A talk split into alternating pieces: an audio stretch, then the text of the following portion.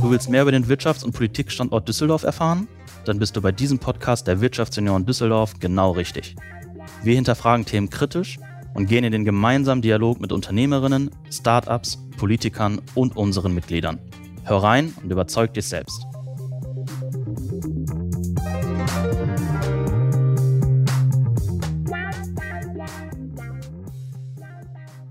Herzlich willkommen bei Auf ein Alt mit. Heute mit Marius Fritsche von Springlane. Marius hat Springlane vor ja, mittlerweile neun Jahren gegründet, 2012 gestartet, damals gleich mit äh, großen Investoren auch an Bord, mit Holzbrink Ventures, Tengelmann, die später ausgestiegen sind, ähm, Tim Melzer mit an Bord geholt. Also hat glaube ich, einiges zu erzählen, ähm, was das ganze Thema Gründung und später auch Skalierung von einem Businessmodell angeht. Und mit ihm möchte ich heute mal ein bisschen darüber sprechen, wie sieht eigentlich so der Transformationsprozess aus vom Gründer hin zu einem Unternehmer. Aber jetzt erstmal herzlich willkommen, Marius. Ja, hi Felix, grüß dich. Vielen Dank äh, für die Einladung. Ja, schön, dass es geklappt hat, auch wenn es aktuell der Situation geschuldet noch nicht mit einem Alt ist, deswegen das Alt nur im Name. Mhm. Ansonsten hätten wir jetzt natürlich auch mit einem kühlen Alt beieinander gesessen. Ähm, jetzt natürlich ganz konform remote. Ähm, um dich ein bisschen besser kennenzulernen, würde ich gerne mit unserem Speed Dating starten. Das heißt, fünf Minuten, fünf Fragen an dich. Mhm. Okay. Bist du bereit? Absolut. Perfekt. Erste Frage. Wer ist Marius Fritsche in drei Worten? In drei. Okay. Äh, kreativer Unternehmer, Visionär, Arbeitstier, würde ich sagen. Privat eher Genussmensch und absolut begeisterungsfähig für fast alles. Was war die wichtigste Erkenntnis in deinem Leben bisher? Uh. Ähm, da gibt es vielleicht gar nicht die eine, sondern ich glaube sehr, sehr viele Erkenntnisse und sehr viele Lektionen. Ähm, persönlich von, von, von, von Krankheiten, die ich überstanden habe, von, von äh, ja, äh, Zielen, die ich mir selber gesetzt habe, wo ich, wo ich nicht aufgegeben habe. Mein Weg zur WHU war mit Sicherheit extrem äh, prägend für mich und ganz klar auch die komplette Zeit jetzt mit Springman die letzten neun Jahre. Da ist aber so viel passiert und da sind so viele, viele Sachen, die da die ich daraus mitgenommen habe und die wir entwickelt haben und, und entwickeln, das äh, kriege ich äh, im Speed-Dating, glaube ich, nicht runter. Mhm. Was würdest du dann mit deinen heutigen Erkenntnissen deinem jüngeren Ich raten? Mhm.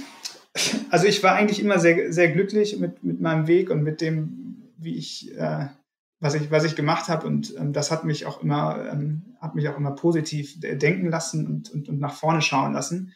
Ähm, das ist, glaube ich, ganz wichtig für, für mich, auch für mich, zeichnet mich auch aus als Person und das würde ich mir, glaube ich, genauso erhalten wollen. Was bedeutet Netzwerken für dich? Hm? Also den Begriff finde ich, äh, Netzwerken finde ich fürchterlich, persönlich, ähm, weil der so eine, so eine Notation von, von Opportunismus und irgendwie Prokrastinieren hat. Ähm, deshalb bedeutet mir das erstmal nichts, ähm, wenn wir jetzt reingehen und sagen, ähm, jetzt im, im, im, privaten Freunde treffen und, und, und soziale Beziehungen pflegen, ist, ist was ganz anderes. Und, und im beruflichen ähm, Treffen und, und, und Kontakte aufbauen mit, einer, mit einem ganz konkreten Ansatz, finde ich beides extrem wichtig, ist mir, ist mir ganz, ganz wichtig. Ähm, Netzwerkveranstaltungen und Netzwerken für des Netzwerkens Willens finde ich äh, ähm, ziemlich, ziemlich schlimm. Und da kann ich mich auch nicht mit, äh, mit äh, ja, anfreunden. Und äh, zuletzt die Frage, was ist dein Bezug zu Düsseldorf? Ähm, Top-Stadt. Ähm, die A59 nach Köln ist auch nicht schlecht. So, ähm, mein Bezug ist, ich habe ähm, ein paar berufliche Stationen in Düsseldorf gehabt. Ich ähm, habe da eine Zeit lang gelebt. Ich habe jetzt das Unternehmen da. Ich bin super gerne da. Ähm, ja, und ist einfach für, für mich einer meiner, meiner Lebensmittelpunkte. Ja, vielen Dank schon mal dafür, dass du uns ein bisschen was über dich persönlich erzählt hast. Mhm. Jetzt wollen wir aber mal ins Thema reingehen. Ähm, Springlane ist vielleicht nicht für jeden ein Begriff, deswegen mal ganz kurz, was macht Springlane? Ähm, heute, heute ähm, entwickeln und vertreiben wir äh, Produkte für Foodies, also für ähm, Kochbegeisterte und für, für, für Grillbegeisterte. Ähm, wir betreiben ein, eine riesengroße Content-Plattform in dem Bereich. Wir sind Teil dieser Foodie-Community in Deutschland, sind damit auch mit Sicherheit einer der, der ganz Großen da im, im Spielfeld. Ähm, haben ein Team von 130 Leuten hier in Düsseldorf mittlerweile, machen von hier aus, äh, betreiben das Europageschäft, also vertreiben, vermarkten unsere Produkte äh, im Direct-to-Consumer-Modell, also direkt im direkten Verkauf an den Endkunden von hier aus äh, in, in Europa.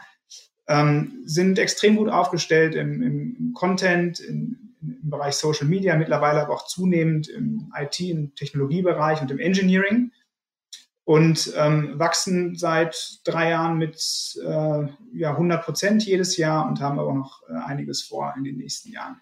Wow, das heißt also dann, ich habe vorhin gerade ein bisschen Research gemacht, so 2017 wart ihr so bei ungefähr 10 Millionen Euro Umsatz. Also wenn ihr so die letzten Jahre wirklich mit 100 Prozent wächst, dann kann sich jeder so ein bisschen ausrechnen, wo ihr mittlerweile hingeht. Also ähm, wirklich mit ganz großen Schritten nach vorne. Und du hast es gerade angesprochen, was macht Spring Lane jetzt? Ähm, wie seid ihr denn eigentlich gestartet? Das war ja noch ein bisschen anders, das Businessmodell, als ihr damals losgelegt habt. Ja, genau. Also ähm, das Einzige, was eigentlich gleich geblieben ist, ist, ist unsere, unsere, Vision. Also We Fuel People's Passion for Cooking. Ähm, das stand schon ganz am Anfang fest und das war so die, die ganz große Vision. Und ähm, wir haben das Geschäftsmodell allerdings auch dahin iteriert. Ja? Wir sind gestartet mit einem Shopping-Club-Ansatz, haben relativ schnell gemerkt, dass wir da noch deutlich breiter gehen müssen und haben dann ein äh, sehr breites horizontales E-Commerce-Modell für ja, Koch- und Haushaltsprodukte aufgebaut, mit dem Maximum so 25.000 Produkten von ja, 400, 500 Marken und waren so die größte Plattform auch der Kategorie. Ähm, allerdings in, in, einem super kompetitiven Umfeld ja, und ähm, haben uns damals ähm, ähm stark fokussiert auf das Thema Content Marketing, Social Media und haben damals auch schon angefangen, so 2015 ähm, diesen ganzen Bereich aufzubauen und sehr, sehr stark da zu investieren. Und ähm, in 2018, also so ein Jahr oder so um den Dreh, ähm, ähm, ja, der, der Jahresangabe, die du auch gerade gemacht hast, habe ich dann diese radikale Transformation eigentlich von diesem sehr breit aufgestellten E-Commerce-Player ähm, in ein Direct-to-Consumer-Modell gemacht und haben ähm, innerhalb kürzester Zeit diese 25.000 Produkte auf 40 reduziert ähm, und ähm, sind dann mit vier eigenen Marken an den Start gegangen. Davon sind zwei, ähm, Springlane und Bernhard, ähm, also unsere beiden Top-Marken aktuell für die Kategorie Haushaltsprodukte und für, mit der Zielgruppe Foodies, das wäre Springlane und eben Bernhard in der Kategorie Grillen und Barbecue. Du hast gerade schon angesprochen, er hatte damals eine sehr, sehr starke Transformation gemacht. Mhm. Ähm, lass uns mal so ein bisschen über das Thema von heute sprechen. So 2017 wart ihr ja ungefähr fünf Jahre am Markt. Ähm, da habt ihr zum einen Business äh, Shift gemacht, ihr habt aber auch neue Investoren mit an Bord geholt, ihr habt euch von alten getrennt. Ähm, das war ja für euch oder auch für dich, kann ich mir vorstellen, ähm, ja auch ein Wendepunkt letzten Endes. Wie war damals so die Zeit für dich? Was, was ging damals so durch den Kopf? Was war so die Grundlage? ähm, du, also die, die letzten neun Jahre waren für mich jedes Jahr für sich genommen ähm, immer mit sehr, sehr vielen Herausforderungen äh, gespickt. Und ähm, es war einfach eine unglaubliche oder ist eine unglaublich intensive Zeit. Und wenn du, wenn du so ein Unternehmen baust und dafür lebst und es aufbaust, du bist 24-7 dabei. Ja, also du bist mental dabei und da ist es völlig egal, was für ein Wochentag ist und auch was für eine Uhrzeit ist im Zweifelsfall. Du hast halt andere Themen. Ne? Und du hattest auch, in, wenn ich mich so zurückerinnere, in jeder Phase des Unternehmens hast du andere Themen. Du hast immer Sachen, die, die dich wirklich an den Rand deiner Komfortzone und darüber hinaus bringen. Und du hast Sachen, aus denen du wiederum, ähm, wo du wiederum ähm, die Erfahrungen, die du, die du in den letzten Tagen, Wochen, Monaten, Jahren gesammelt hast, wieder real-time einsetzen kannst. Und du wirst eigentlich immer besser. Du wirst eigentlich mit jeder Woche, mit jedem Monat, den du es machst, halt besser und ähm, kriegst eigentlich noch mehr Dynamik rein in so ein Geschäftsmodell. So. Und ähm, wenn du mich jetzt ganz konkret nach dieser Zeit fragst, 2016, 2017, wobei 2016 war es noch nicht so klar, also 2017, ähm, wo ähm, ich dann auch eigentlich die verschiedenen Optionen mir selber aufgemalt habe. In welche Richtung geht das Geschäftsmodell und wohin geht die Company und ähm, wie, wie kommen wir immer näher zu unserer Vision, obwohl eigentlich die, die Zeit gegen uns läuft, war das natürlich für mich eine Zeit, die ähm, mit extrem viel externem Druck auch verbunden war, ähm, wo ich mir den Druck nicht jeden Tag selber mache, wie ich das vielleicht heute tue, ähm, sondern da war einfach ein extrem äh, ähm, starker zeitlicher Druck, ne? weil der, das Modell, was wir hatten, ähm, ist nicht so schnell skaliert, wie sich die Zeit und der Markt entwickelt hat. Ja, das bedeutet eigentlich mit jedem Monat, ähm, den wir gearbeitet haben, sind wir zwar gewachsen, aber ist die ähm, Transparenz im Markt eigentlich überproportional stark gestiegen. Ähm, der Druck auf die Unit Economics, auf die Margen ist immer größer geworden. Die Preis Preistransparenz im Markt ist größer geworden. Ähm, wir haben allerdings gleichzeitig ähm, unsere Fixkostendegression nicht so schnell auf die Spur bekommen, sodass wir eigentlich gegen die Zeit gerannt sind. Und ich mich schon gefragt habe, okay, wie, was müssen wir tun, um eigentlich diesen, diesen Wettlauf zu gewinnen? Und haben verschiedene, damals verschiedene Möglichkeiten durchgespielt und ähm, am Ende eine ziemlich radikale Entscheidung getroffen, weil das aus meiner Sicht damals ähm, der, der einzige Weg war, eigentlich so ein Growth Momentum wiederzubekommen, indem wir einen vollen Fokus setzen. Und ein Fokus bedeutet, dass du radikal dich dafür entscheidest, Sachen auch nicht mehr zu machen. Weil nur dann wirst du auch die Komplexitätskosten los und kannst eigentlich dein ganzes, deine ganze Energie, deine ganze Liebe, alles, was in dir drin steckt und auch jetzt nicht nur in mir, sondern auch in dem gesamten Team, ja, ähm, auf die Zukunft fokussieren und hast halt nicht mehr Themen, wo du eigentlich gar nicht weißt, ob das, ob das zusammenpasst. So, und das war eine ziemlich radikale Entscheidung natürlich, aber auch für das Unternehmen und für uns ähm, als, als Team eine super wichtige Entscheidung. Und ähm, ja, also wir haben das hinbekommen. Ne? Und dieser, dieser, diese Reduzierung des Produktsortiments um eigentlich 99,8 Prozent, also von 25.000 auf 40 Produkte, das ist halt, das ist halt schon eine Ansage. Und ähm, du hast ja eine Kostenbasis, die du auch nicht, die du nicht in dem gleichen Maße äh, reduzieren kannst, sondern da war halt schon die Idee, dass wir das schaffen, mit den wenigen Produkten den gleichen Umsatz irgendwie zu erzielen. Ähm, du hast vorhin schon eine Zahl in den Raum gestellt und du siehst auch, dass wir zwei Jahre hintereinander einfach diesen Umsatz gefahren sind. Nur das eine Mal, das eine Jahr haben wir diesen Umsatz mit 25.000 Produkten gefahren und das zweite Jahr haben wir den gleichen Umsatz mit wahrscheinlich am Ende 55 oder 60 Produkten gefahren. Ähm, aber das hat uns eben ähm, jetzt so viel Luft verschafft, dass wir unseren ganzen, unsere ganze Exzellenz, die wir im Content Marketing, im Social, in der Content Produktion, in Fotografie, in Video Creation, in äh, Texting, im, äh, auch in der BI, ja, auf den, auf den ganzen Tech-Themen hatten, ähm, die konnten wir auf einmal viel, viel besser spielen, weil wir selber entscheiden konnten, welche Produkte machen wir, welche Preispunkte setzen wir, ähm, wie viel investieren wir eigentlich in eine Marke, die unsere ist. Ja? Und du hattest eben zu dem Zeitpunkt nicht mehr ähm, die Herausforderung, dass du 500 Marken hattest, mit denen du genau diese Diskussion führen musstest und wo du schauen musstest eigentlich, wie, wie wächst du Trade-offs ab, sondern wir haben halt die Möglichkeit gehabt, voll zu fokussieren und äh, haben letztendlich die Wachstumsdynamik mit dieser radikalen Entscheidung mit einem Jahr quasi äh, dazwischen, aber halt äh, verdoppelt, ja, im Grunde.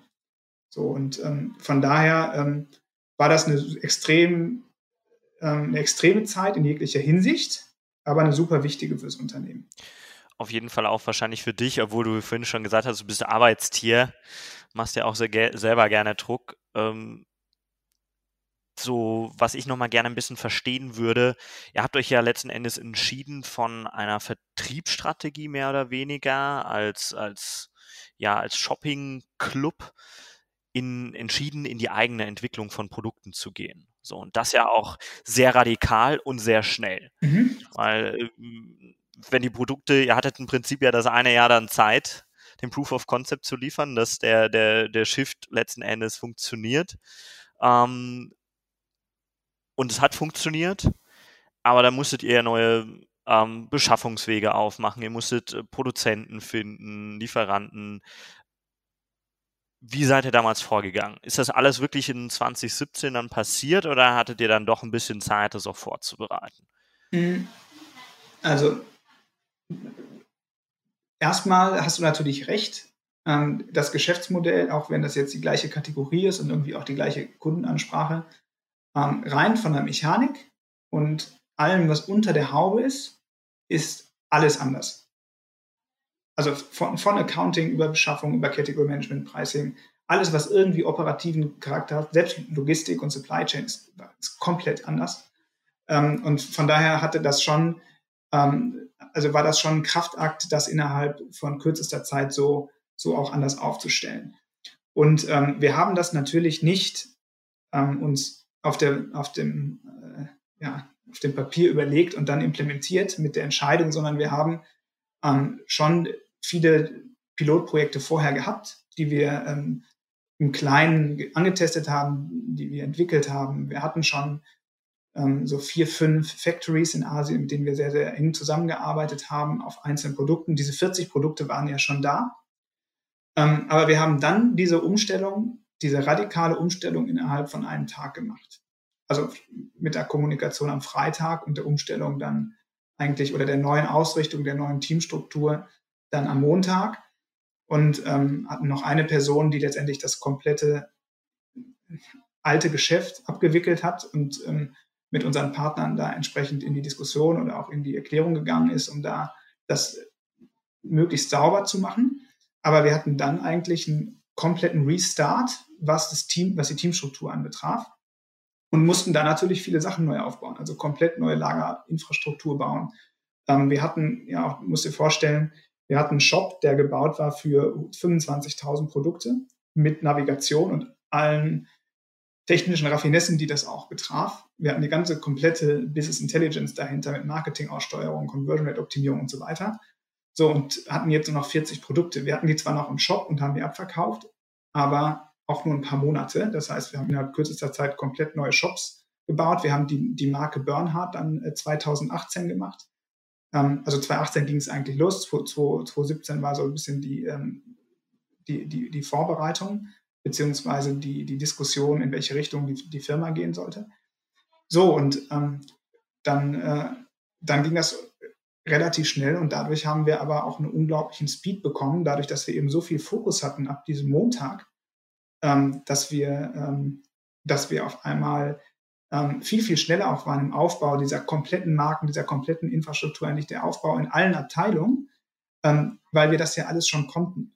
Ja, und es war ja super viel da. Nur das meiste, was da war, war, war, war vor allem ähm, war ein Top-Team. Ja, also wirklich die, die, die vorher ähm, ähm, eine super Leistung auch da gebracht haben mit den, mit den Partnern eben, die jetzt beispielsweise halt nicht mehr einen Weber betreut haben, sondern jetzt beispielsweise die Marke Bernhard selber gebaut haben. Und ähm, diese ganzen Erfahrungen und das Ganze, was wir da, was wir da gelernt haben in den, in den Jahren davor, konnten wir dann natürlich ähm, nutzen und ähm, konnten dann entsprechenden Pace an den Tag legen, nicht nur was dann, was dann eigentlich die Umsetzung der Themen anbelangte, sondern auch, auch die Umsätze dann im Markt anbelangte und den konnten wir auch halten seitdem. Und zwar sowohl intern ähm, den Pace auf den Themen als auch den, den, den Pace auf, den, auf der Performance.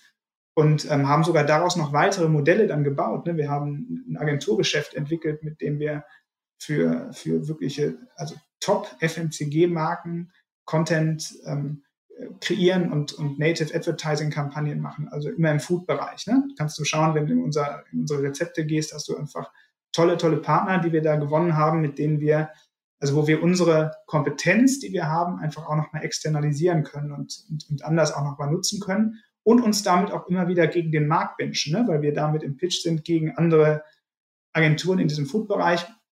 Und da haben wir, glaube ich, eine sehr, sehr gute ähm, äh, Ausgangsbasis geschaffen und können jetzt in diesem Geschäftsmodell einfach auch schnell so weiterentwickeln. Denn das, so das, was du gerade mit dem Druck gesagt hast, bei mir war das persönlich immer so, ich, ähm, ich kann unglaublich schlecht ähm, so das Gleiche machen. Ja, mir wird dann sehr schnell langweilig. Und ähm, deshalb ist das so, wenn, wenn, wenn ich so externen Druck habe und, und es Themen kommen, die einfach extremes Challenging sind, dann motiviert mich das eher und äh, führt dazu, dass ich eher noch leistungsfähiger bin. Und ähm, ähm, das bedeutet auch, wenn ich diesen Druck nicht habe, dann mache ich mir aus dem Grunde den selber, weil ich einfach den brauche, um da auch volle Energie entfalten zu können. Ne, wenn ich einfach das Gleiche machen würde, das würde mir nicht viel geben. Und jetzt gerade bei dem, was wir tun in dem Geschäft, wie wir unterwegs sind, da haben wir so viele Ansatzpunkte und so viele Möglichkeiten, dass ich auch die Chance habe, immer ähm, auch neue Themen zu entwickeln und auch zu lernen. Ja, also das Engineering und die ganze Produktkompetenz hast du ja gerade schon angesprochen. Wir haben mittlerweile 50, 60 Factories in Asien, wo wir wirklich bis ins letzte Detail reingehen in die Produkte, wo ich genau verstehen will, wie die, wie die elektromagnetischen Sachen da zusammenfließen, wie das, wie das Bending in der, in, in der Factory bei den Grills ist, wie das, wie das Powder Coating aufgebracht wird, warum das ein, ähm, ja, also wie die, wie die ähm, Produkte entstehen, die ganze Softwarekomponenten dahinter, die verstärkt wichtiger werden. So, und wenn ich, wenn ich solche Themen habe, wo ich dann reingehen kann, dann motiviert mich das wieder. Und ähm, dann bringt das mich voran, dann bringt es das Unternehmen voran und, und, das Team auch. Das Team können wir somit entwickeln. Na, wir waren jetzt, ähm, also im letzten Jahr, ich glaube, 50 Leute eingestellt, ähm, sind um, um 40 gewachsen, ähm, netto. So, und ähm, wir haben da noch einiges vor und wir sind auch aktiv im, im, im Recruiting. Also wer, wer, ähm, wer Interesse hat, einfach mal auf unsere Jobseite, Karriereseite gehen. Wir haben sehr, sehr viel ausgeschrieben im Moment und ähm, haben da auch neue Themen, die wir aktuell noch gar nicht haben oder gar nicht umsetzen, die wir, die wir jetzt in Zukunft äh, ja, vor der Brust haben. Du hast es gerade gesagt, ihr als Firma habt eine Riesenentwicklung gemacht. Ähm, wie war das denn für dich die Zeit? So am Anfang, man gründet natürlich wahrscheinlich noch zu Hause oder im kleinen Büro, auf einmal scaled die Firma, sie geht wieder runter, geht weiter. So und jetzt würde ich mal behaupten, bist du ja heute auch an einem Status quo, dass du das richtige Gründerfeeling, auch wenn ihr immer noch sehr agil seid, aber ihr seid kein Startup. Mhm. So, was hat sich für dich als Marius verändert? Wie hat sich deine Rolle verändert? Mhm. Also für, für, für mich hat sich also verändert sich natürlich permanent alles. Ja, ich glaube, das Wichtigste ist, dass, ähm, dass wir uns und das Team sich mindestens genauso schnell entwickelt wie die Firma. Ja, sonst hat die Firma irgendwann ein Problem. Und ähm, von daher ist, ist das mit Sicherheit auch mit einer, mit einer sehr, sehr großen Entwicklung von mir jetzt verbunden gewesen, die letzten neun Jahre. Ähm, ja, also du, wenn, wenn du startest, hast du natürlich einen, hast du einen Vorteil, dass du sehr, sehr naiv an ganz, ganz viele Sachen rangehst und ähm, einfach dir vielleicht gewisser Risiken nicht bewusst bist und einfach machst. Ähm, und über die Zeit entwickelst du halt Learnings und Heuristiken für dich selber, ähm, sodass du dann in einer, in der Gesamtentwicklung ähm, dann schneller bist. Ich glaube, ähm, wenn ich mich heute anschaue, zu vor, vor neun Jahren, bin ich bestimmt ähm, ähm, was die ganzen, was die strategischen Themen angeht, ähm, kann ich halt sehr stark davon zehren, dass ich alles mal gemacht habe bei uns. Ja, also wir waren am Anfang drei, vier Leute und äh, da stellt dann auch, ob du jetzt Geschäftsführer bist oder nicht, da stellt er dein Telefon und du gehst halt ran und hast einen Kunden am Telefon. So, und das ist jetzt heute zum Glück nicht mehr so häufig der Fall. Ja, passiert noch. Aber dadurch, dass ich einfach schon so viele Sachen auch mit der Firma miterleben durfte und erlebt habe. Ähm, ich weiß einfach, um, ich kenne unglaublich viele Details. Ich habe alles irgendwie mal gemacht. Und das hilft mir natürlich enorm, wenn es auch in eine strategische Diskussion geht, zu verstehen, wie hängt das denn eigentlich alles im Innersten zusammen. Ja, und wo sind vielleicht Themen, auf denen wir gut sind und auch auf Themen, Themen, auf denen wir noch nicht so gut sind. Denn ich denke immer, wenn du halt in der Lage bist, so die Exzellenzstufe gut zu beurteilen, also bist du jetzt auf einer 7 von 10 oder auf einer 3 von 10 oder auf einer 9 von 10. Das ist ein unglaublicher Mehrwert, weil du dann einfach ähm, an deinen Schwächen oder auch an den, an den Lücken, die da entstehen, arbeiten kannst.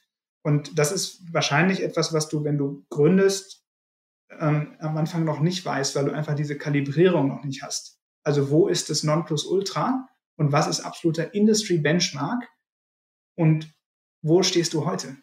So, und da musst du einfach viel testen und lernen. Und ähm, das gehört halt dazu, ne, zu so einer Entwicklung. Mhm. Würdest du heute sagen, das ist möglich, ganz am Anfang? Oder braucht es halt einfach seine Zeit, um halt auch die Learnings mitzunehmen, die Daten zu sammeln, die Kundenstämme so weit aufzubauen, dass man auch eine repräsentative Menge hat? Oder kann man das auch schon direkt von Anfang an mit, im kleinen Rahmen machen?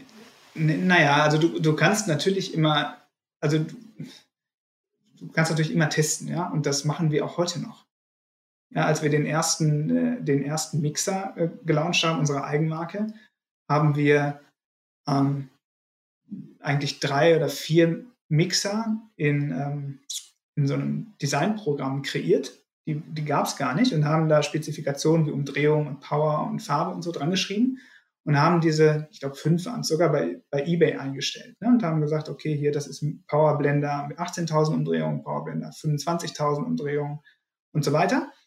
Und haben mal geschaut, was passiert denn eigentlich, wenn man so ein No-Name-Ding da verkauft? Was, also, also klickt da überhaupt jemand drauf? So, und dann haben wir halt relativ schnell festgestellt, ähm, nicht unbedingt ist das so.